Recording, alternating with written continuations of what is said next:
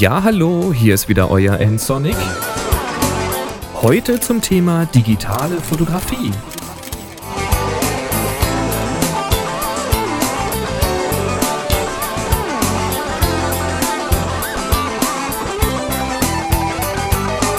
Richtig gesehen, es gibt eine Fotofolge als Video.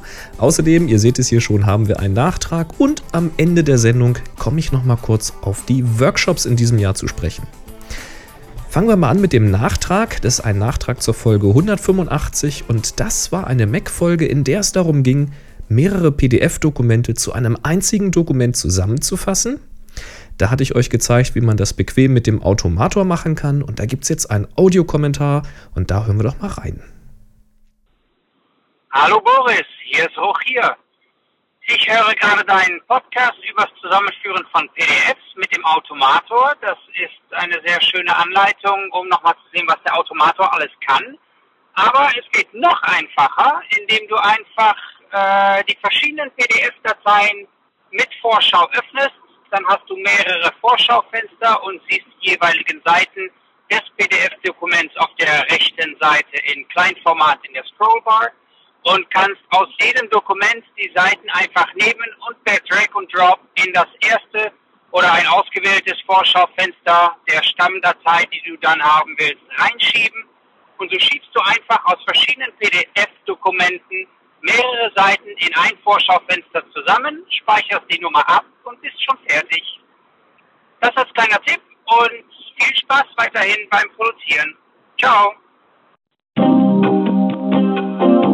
Bitte warten. Auch hier für diesen Kommentar. Ja, du hast absolut recht. Seit OS 10.5, also seit Leopard, da funktioniert dies mit der Vorschau.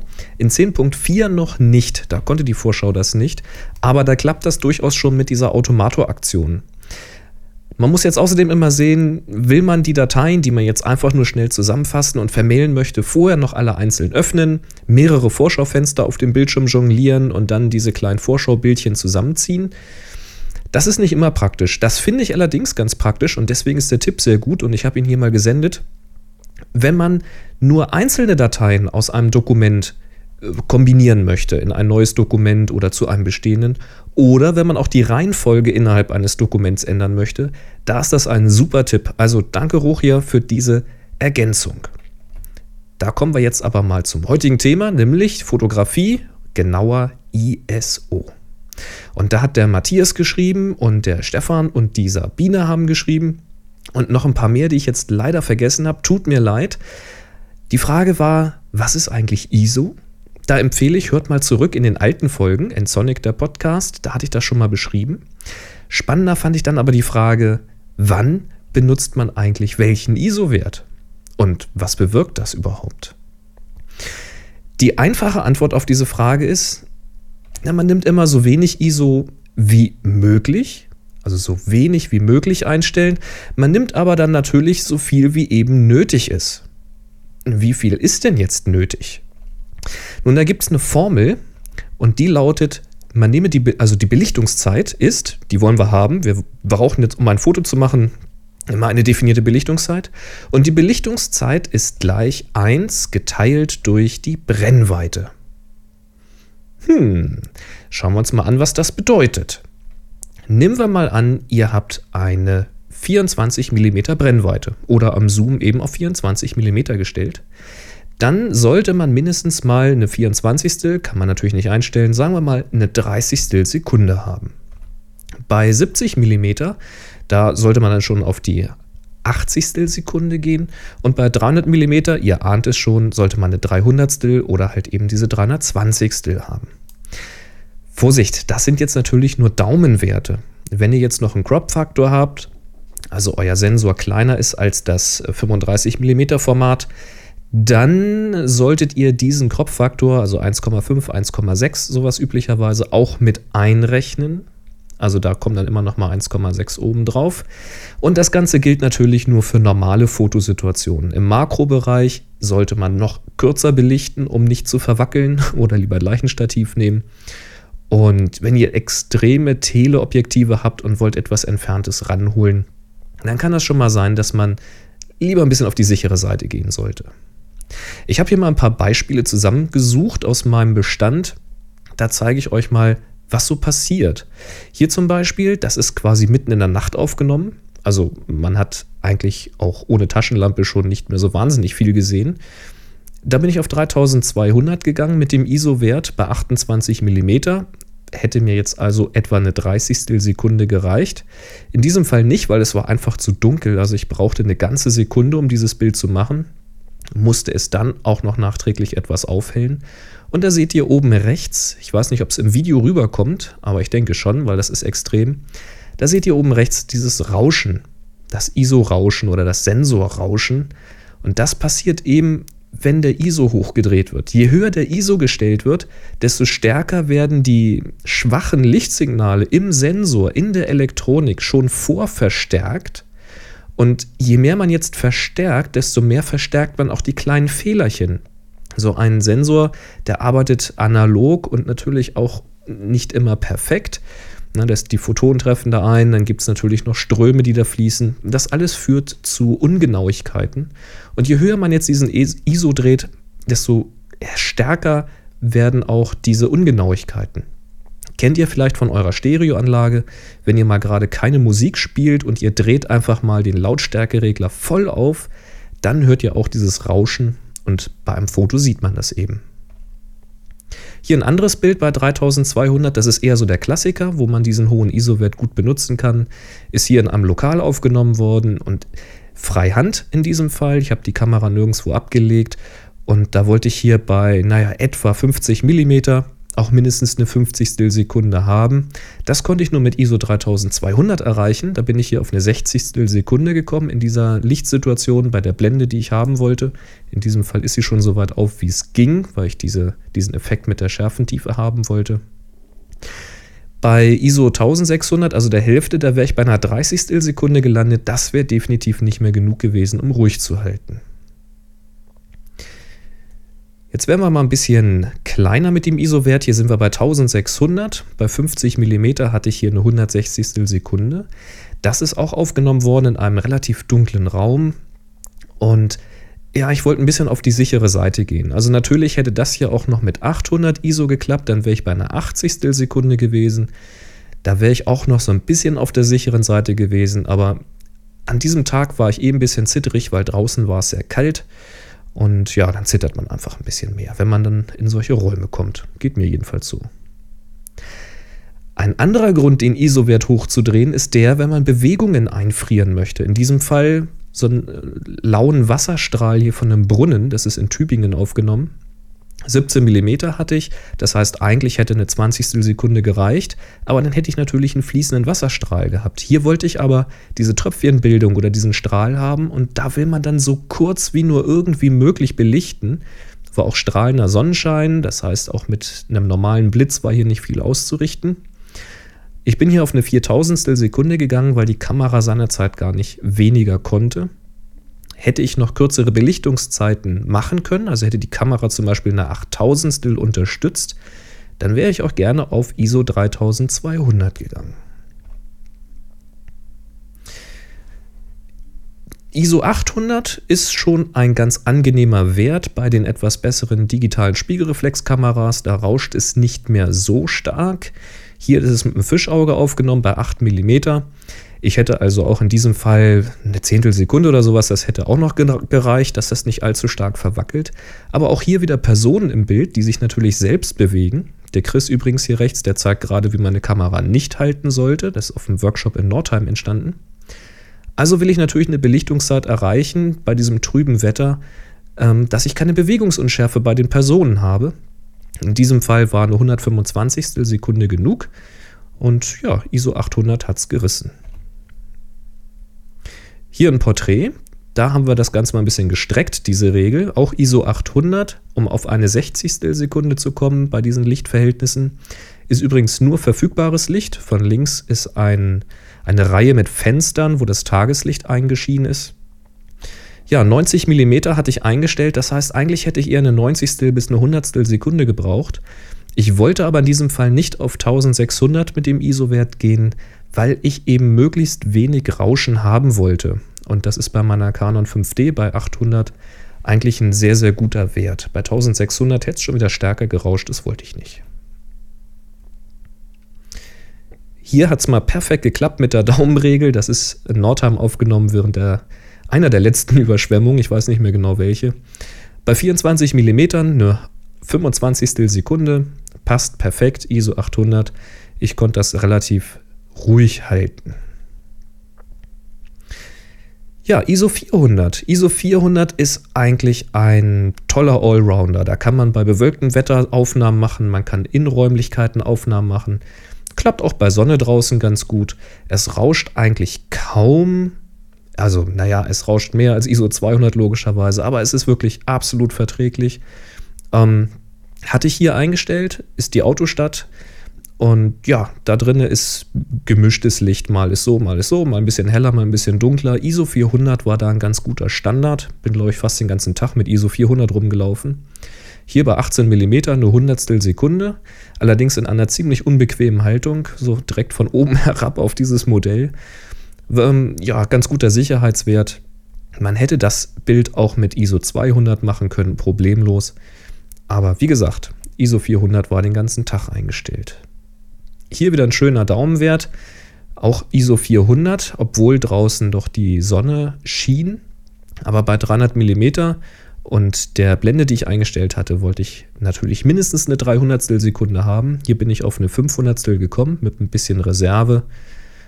Ja, und da konnte ich hier das Paar ganz gut fotografieren dabei.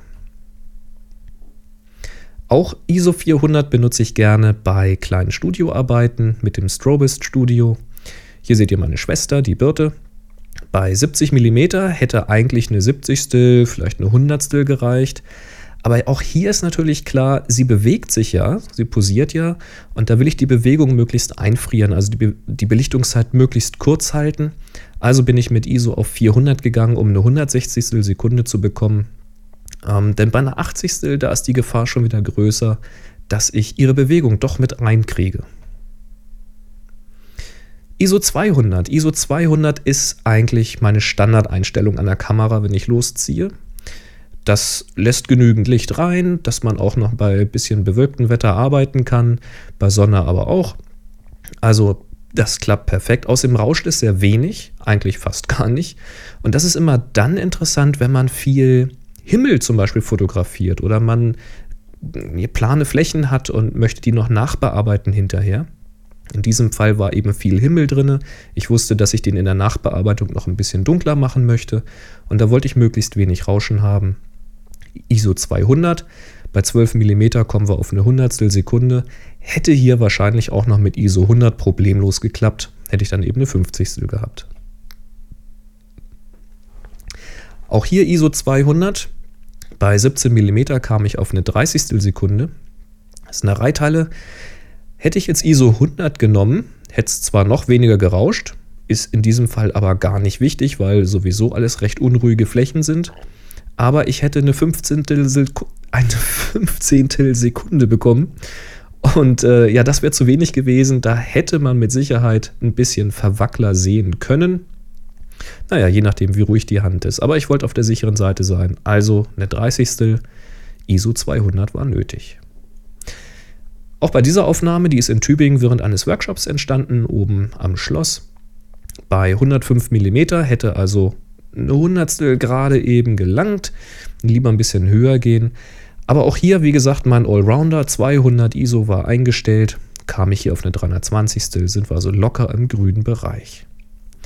Ja, und wenn ich dann ganz viel Himmel im Bild habe oder blaue Passagen und ich weiß, ich möchte die in der Nachbearbeitung noch pushen, also den Himmel zum Beispiel dunkler machen oder solche Geschichten, dann wähle ich ganz bestimmt ISO 100, das wähle ich ganz gezielt vor. Denn gerade in den blauen Bereichen, da ist das Rauschen stark. Das heißt, obwohl ich hier bei 24 mm unterwegs war und die Bewegung sicherlich auch bei äh, deutlich kürzeren Belichtungszeiten, äh, bei deutlich längeren Belichtungszeiten noch eingefroren wäre, bin ich hier auf ISO 100 gegangen. War auch hell genug, also ich bin hier noch auf nur 500 Sekunde gekommen. Also alles kein Problem und es rauscht eben kaum im Himmel. Hier genau das gleiche Spiel, auch hier Himmel im Hintergrund, den ich in der Nachbearbeitung etwas abgedunkelt habe. Und auch da wollte ich kein Rauschen drin haben. War in der Morgensonne auch ohnehin mehr als genug Licht da, eine Tausendstel Sekunde bei ISO 100, kein Problem aber auch bei Langzeitbelichtungen. Also hier zum Beispiel eine Achtelsekunde, das ist allerdings vom Stativ entstanden. Aber auch hier seht ihr die Spiegelung dieses blauen Himmels im Wasser und da wollte ich so wenig Rauschen wie irgendwie möglich drinne haben. Habe ich also ISO 100 genommen. Tja, aber eben nur vom Stativ möglich, Freihand klappt das so nicht mehr. Außerdem möchte man den ISO-Wert auch mal runtersetzen, also die Kamera unempfindlicher machen für das Licht, wenn man Bewegungen festhalten möchte. In diesem Fall habe ich also eine 13. Sekunde freie Hand fotografiert und ich habe diesen Menschen da auf seinem Rasenmäher mitverfolgt. Also während ich die Kamera ausgelöst habe, habe ich diesen Trecker da, diesen Rasenmäher mitverfolgt, habe die Kamera so mitgezogen und dadurch diesen, diesen bewegungsunscharfen Hintergrund und Vordergrund hinbekommen. Und da ist so eine grobe Daumenregel, dass man eine Belichtungszeit hat von 1 geteilt durch Geschwindigkeit des Fahrzeugs ich habe also mal geschätzt, dass der vielleicht mit 10 km/h unterwegs ist. Keine Ahnung, ob das ungefähr stimmt. Und habe gedacht, also eine Zehntelsekunde willst du ungefähr haben. Und bin dann eben mit dem ISO-Wert so weit runtergegangen, bis ich da hingekommen bin. Außerdem natürlich noch die Blende so weit geschlossen, dass das dann geklappt hat. Auch bei diesem Bild wollte ich möglichst wenig Rauschen hinten in diesen Lamellen haben. Das Foto sollte für eine Werbung äh, benutzt werden und für eine Anzeige. Und ich wusste nicht genau, wie groß das gedruckt wird oder ob sie Ausschnitte nehmen. War außerdem eine Mischlichtsituation. Ich hatte also Blitzlicht zur Verfügung und ich hatte Licht von draußen. Bin hier also auf eine Fünftelsekunde gekommen, weil ich mit dem ISO-Wert so weit runter bin, um das Rauschen zu vermeiden. Musste hier allerdings vom Stativ arbeiten, denn das hält man nicht mehr freihand. Ja, und zu guter Letzt noch ein Bild in der Sonne aufgenommen. Auch hier seht ihr wieder Klassiker, blauer Himmel. Der ist auch in der Nachbearbeitung noch etwas nachgedunkelt. Und auch hier wollte ich natürlich wenig Rauschen haben, also ISO 100. Und das Ergebnis war eine 250. Sekunde, also kein Problem, das Freihand zu halten. Ja, ich hoffe, das hat euch geholfen und ihr habt ein bisschen Eindruck gekriegt, wo man diesen ISO-Wert wie einsetzen kann. Jetzt noch ein Wort zu den Workshops, denn auch da sprechen wir natürlich über solche Themen und mit Happy Shooting. Also, das mache ich ja zusammen mit dem Chris. Der sitzt ja in Tübingen, den kennt ihr vielleicht von Tips from the Top Floor. Da macht er einen englischen Podcast zur Fotografie. Und Chris und ich, wir machen jetzt schon seit mehreren Jahren, ich glaube, wir gehen jetzt schon ins vierte Jahr, bieten wir Workshops an, so auch 2009. Das heißt, wenn ihr ein bisschen was lernen wollt zur Fotografie oder einfach mal ein bisschen fachsimpeln wollt, und sehen wollt, wie wir so Fotos machen und worauf es so ankommt, dann schaut doch mal rein. Zum Beispiel in Berlin. Da sind wir vom 3. bis zum 5. April. Da gibt es allerdings nicht mehr viele freie Plätze. Ich glaube, 18, 19 Anmeldungen sind schon da. Bei 20 machen wir dann dicht, weil wir wollen ja auch ein bisschen Zeit für euch haben. Und das klappt sonst ja alles nicht. Aber 3. bis 5. April Berlin. Thema wird sein Street Photography. Das heißt, wir werden auf die Straße gehen und Fotos machen und Industriefotografie. Wir bekommen eine exklusive Führung über und durch den ehemaligen Flughafen, jetzt stillgelegenen Flughafen Tempelhof. Die ist exklusiv für uns, weil sie ist extra lang. Ich glaube, die ist um vier Stunden oder länger. Wir werden also genügend Zeit haben, da auch Fotos zu machen. Wird bestimmt eine super spannende Sache. Dann haben wir einen Fotoworkshop in Nordheim. Da kommt es. Und zwar vom 12. bis zum 14. Juni. Ihr seht, das sind also immer drei Tage, immer Freitag, Samstag, Sonntag. Und im Juni, da heißt das Thema Happy Shooting forscht. Es geht ein bisschen um Do-it-yourself, also um Zubehör basteln. Es geht um Heimstudio einrichten. Wenn ihr also jetzt schon etwas fortgeschrittener seid und wollt euch ein Heimstudio einrichten oder wenn ihr gerade angefangen habt und wollt mal wissen, wie kann ich denn jetzt ohne teures Zubehör zu kaufen meine Fotos verbessern? Wie kann ich das Licht führen, ohne jetzt gleich hunderte von Euros in, zu investieren? Dann seid ihr hier richtig aufgehoben. Es geht also zum Beispiel um die Produktfotografie, um Porträts, wie man so etwas zu Hause machen kann, mit einfachen Mitteln. Das wird sicherlich eine ganz, ganz tolle Sache. Und jeder wird irgendetwas dort bauen können. Natürlich werden wir dabei helfen. Also auch wenn ihr zwei linke Hände habt, so wie ich, seid ihr da willkommen. Das klappt hervorragend. Ich habe es selbst ausprobiert. Und jeder von euch wird ein schönes Zubehör mit nach Hause nehmen können oder auch mehrere. Mal gucken, wozu wir so alles kommen. Dann haben wir einen Workshop in Tübingen vom 31.07. bis 2.08., also Juli und August. Da ist das Thema Mensch. Auch da werden wir auf die Straße gehen, Menschen fotografieren. Wir werden Studioarbeit machen. Wir werden Porträtsession machen, alles was dazugehört, um Menschen in den diversesten Situationen besser ablichten zu können. Ja, außerdem gibt es einen Workshop in Inzighofen, im Kloster Inzighofen, der ist aber schon ausverkauft. Und dann folgt noch ein letzter Workshop in Nordheim, und zwar vom 2. bis zum 4. Oktober. Da geht es rund um das Thema Licht. Also wie im Juni auch, wo wir schon so ein bisschen in Strobist-Geschichten gehen, tauchen wir im Oktober mal richtig in dieses Strobist-Thema ein. Wir werden mal gucken, wie man mit verfügbarem Licht arbeitet. Wir werden uns Studio natürlich angucken, wie man in einem Studio arbeitet. Und dann werden wir intensiv arbeiten im Bereich Strobist, also mit Systemblitzen arbeiten, mit Lichtmodifizierern arbeiten. Wie kriegt man mit Licht eigentlich ein spannendes Bild hin, drin und draußen und wo sind die Grenzen? Tja, ich würde mich freuen, jemanden von euch mal persönlich kennenzulernen in Berlin, in Nordheim, in Tübingen. Details dazu könnt ihr hier noch nachlesen auf www.happyshooting.de/workshops. Da seht ihr nochmal alle Details, die Termine. Da könnt ihr euch auch direkt anmelden. Und wer jetzt noch schnell ist, der kriegt noch Frühbücher, Frühbucherrabatt, heißt es. Wer jetzt noch schnell ist, kriegt noch Frühbucherrabatt. Ja, da gibt es nochmal Nachlass auf jeden Workshop. Ähm, ja, dann können wir auch besser planen, wenn ihr euch jetzt schneller anmeldet. Wird uns freuen. Wenn noch Fragen sind, Wünsche und Ergänzungen zu den Workshops oder zu diesem Podcast oder zu dieser Folge in diesem Podcast, dann ruft doch einfach an, wie es der Ruch ja auch gemacht hat, 05551 995874 und hinterlasst mir eure Nachricht. Könnt ihr natürlich auch schriftlich machen auf der Webseite nsonic.de slash podcast. Einfach die Kommentarfunktion benutzen und eure Ergänzungen, Fragen und so weiter einfach da reintippern. Wenn ihr das nicht öffentlich machen möchtet, dann könnt ihr mir auch eine Nachricht zukommen lassen über nsonic.de oben rechts auf Kontakt klicken oder direkt an info.nsonic.de. Da könnt ihr mir dann zum Beispiel auch euren Audiokommentar als MP3-Datei zukommen lassen. Und ihr könnt mir folgen auf Twitter oder unter Twitter, wie sagt man eigentlich? Wie auch immer, schaut mal auf twitter.com slash bnsonic. Ja, wer zu spät kommt, kauft einen B. Da seht ihr, was so hinter den Kulissen los ist, was ich sonst so mache und ja, ist eigentlich ganz nett. Ich finde Twitter inzwischen wirklich sagenhaft. Über eure Bewertung freue ich mich nach wie vor auf podstar.de. Den Link seht ihr hier nochmal eingeklickt. Wenn ihr euch da kostenlos anmeldet, könnt ihr mich mit ein bis zwei Sternchen bewerten. Alle 40 Tage neu. ja, da freue ich mich. Und im iTunes Store könnt ihr mich natürlich auch finden unter nsonic. Und da könnt ihr mich auch bewerten mit einer Rezension. Und das finde ich natürlich auch ganz, ganz klasse. An dieser Stelle mal vielen Dank an alle, die hier fleißig bewerten und Rezensionen schreiben. Freut mich echt riesig. Das war's dann auch. Puh, lange Folge diesmal. Thema ISO, Thema Workshops und der Nachtrag. Ich wünsche euch also viel Spaß beim Ausprobieren der Vorschau in Leopard.